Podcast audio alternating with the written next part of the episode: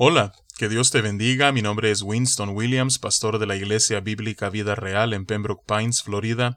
Bienvenidos a otro episodio de Vida Devocional, un ministerio de la Iglesia Bíblica Vida Real, cuya misión es sembrar la verdad de la palabra de Dios en los corazones de los hombres y cosechar vidas nuevas para el reino de Dios.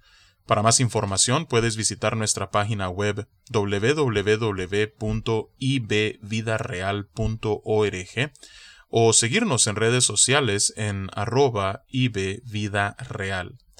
En este día continuaremos meditando en el capítulo 3 de Proverbios, capítulo en el cual estuvimos meditando el día de ayer, mientras que ayer nos enfocamos en los versículos 5 al 8, hablando de la importancia de depositar nuestra confianza plena en Jehová y no en nosotros o en algún otro o en alguna otra cosa.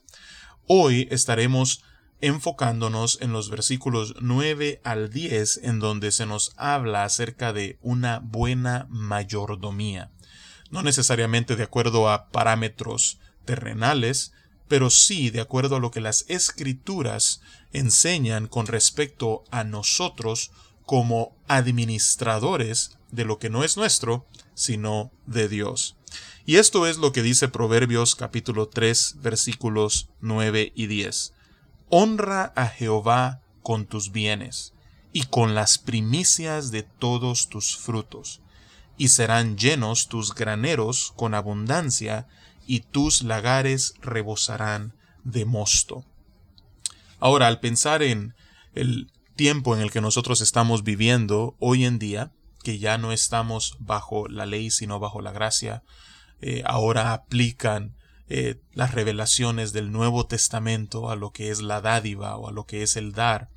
Al pensar entonces en porciones de la Escritura como Proverbios 3, 9 al 10, es necesario analizarlas a la luz del resto de la revelación de la palabra de Dios. Y vemos entonces que aquí se nos instruye a, como parte del pueblo de Dios, a honrarle a Él con nuestros bienes.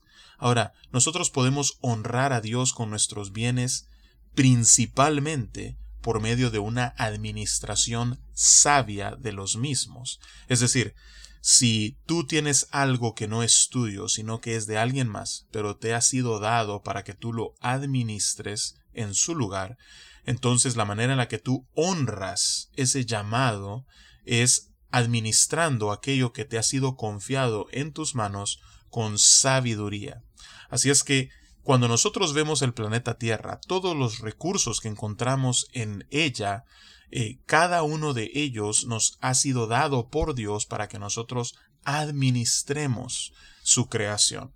Como recordarás cuando Dios colocó a Adán y a Eva en el huerto del Edén, les mandó a que sojuzgaran la tierra, les mandó a que ah, produjeran la tierra, que labraran la tierra, que trabajaran la tierra.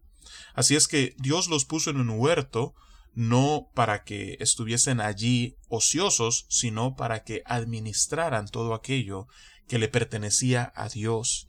Y así el resto de nosotros que hemos descendido de Adán y Eva, eh, también hemos recibido el encargo de administrar la tierra, de administrar los recursos que se encuentran en ella. Y Dios, siendo el dueño de todo, él distribuye lo que es suyo de acuerdo a su voluntad. Entonces, conforme a la porción que te ha sido asignada a ti, tú honras a Dios al administrar aquello que te ha sido dado de una manera sabia.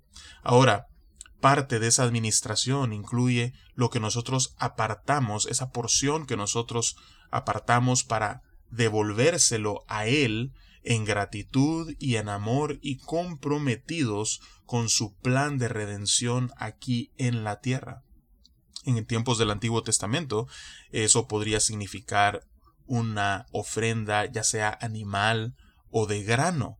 Eh, y esa era parte del sistema de sacrificios y el sistema de ofrendas que tenía que ver con eh, la expiación del pecado, con el perdón del pecado, con la culpa, con eh, el mantener una relación de paz con Dios. Pero en el caso nuestro, ya Cristo Jesús se ha ofrecido de una vez y para siempre por nuestro pecado. Mas sin embargo, como iglesia, nosotros hemos sido dejados en esta tierra para que anunciemos esas buenas nuevas. Y como parte de ese plan de redención de Dios, entonces nosotros apartamos una porción para poder honrarle a Él comprometidos con ese plan de redención. Ahora, es en ese contexto en el cual nosotros podemos aplicar el versículo 9, que dice, honra a Jehová con tus bienes y con las primicias de todos tus frutos. Al hablar de primicias, nuevamente, volviendo a los tiempos del Antiguo Testamento, esto se, se refería a los primeros frutos de la cosecha, pero ya en el caso nuestro, esto significa a lo primero de lo que nosotros recibimos, no lo que nos sobra, eh, es decir, en un presupuesto debe ser la primera partida. La primera partida tiene que asignarse a lo que es nuestra ofrenda a Dios y no elaborar un presupuesto y al final ver si sobra algo, entonces eso le daremos a Él. No, no. Acá se nos anima a que con las primicias de nuestros frutos nosotros honremos a Dios. Y al hacerlo hay promesa asociado con ello. Dice el versículo 10, y serán llenos tus lagares con abundancia, y tus lagares rebosarán de mosto. Ahora, ¿significa esto de que te enriquecerás? ¿Significa esto que, como algunos que andan predicando por allí, eh, entre tú más das, eh, Dios te hará prosperar económicamente, como que si fuese una inversión que tú has de ver el retorno aquí en esta tierra? Eh, ¿Significa eso? No, en absoluto. De hecho, que nuestras mayores riquezas no se encuentran acá en la tierra, sino que se encuentran en el cielo, donde ni la polía ni el orín corrompen, ni donde ladrones no minan ni hurtan. Nuestra mayor riqueza se encuentra allá. No hay nada que se compare con lo que Cristo Jesús ha adquirido para nosotros los que hoy somos salvos por gracia. Mas sin embargo, Dios, aunque tiene eso reservado para cada uno de nosotros, promete cuidar de cada una de nuestras necesidades. Si tan solo nosotros buscamos primeramente su reino y su justicia, confiados de que todas las demás cosas, techo, ropa, comida, Él se ocupará de añadirlas a nuestras vidas. Así es que eso es lo que la palabra de Dios nos enseña cuando lo principal y lo primordial es el Señor. Ahora hay muchos pasajes en el Nuevo Testamento que arrojan luz en cuanto no solamente la mayordomía, sino la dádiva en particular, como 2 de Corintios capítulo 8, Marcos capítulo 12 con el ejemplo de la viuda, Primera de Corintios capítulo 16, en donde vemos que cada primer día de la semana apartaban una porción para darlo como ofrenda, es decir, la ofrenda era sistemática, como en el caso de la viuda de Marcos 12 era sacrificial. Ah, vemos nosotros eh, que cada uno de estos pasajes arrojan luz acerca de lo que debe ser eh, nuestra ofrenda, de acuerdo a 2 de Corintios 9, a si nosotros sembramos generosamente, segaremos generosamente, si sembramos escasamente, segaremos escasamente, eh, lo que implica que si nosotros queremos ver un impacto para el reino, eh, que sea sustancial, entonces en la medida en la que nosotros seamos generosos en nuestra dádiva, Dios utilizará eso ah, y lo multiplicará para que tenga un impacto local y global. Entonces vemos que debemos ser generosos, sistemáticos, sacrificiales, etc. Así es que podríamos pasar mucho más tiempo hablando acerca de lo que nos enseña el Nuevo Testamento con respecto a nuestra dádiva, pero hoy quisiera dejarte simplemente con lo siguiente, animarte a que seas un administrador sabio de lo que Dios te ha confiado y que como parte de tu administración tú puedas honrarle también con los primeros frutos de lo que tú produces.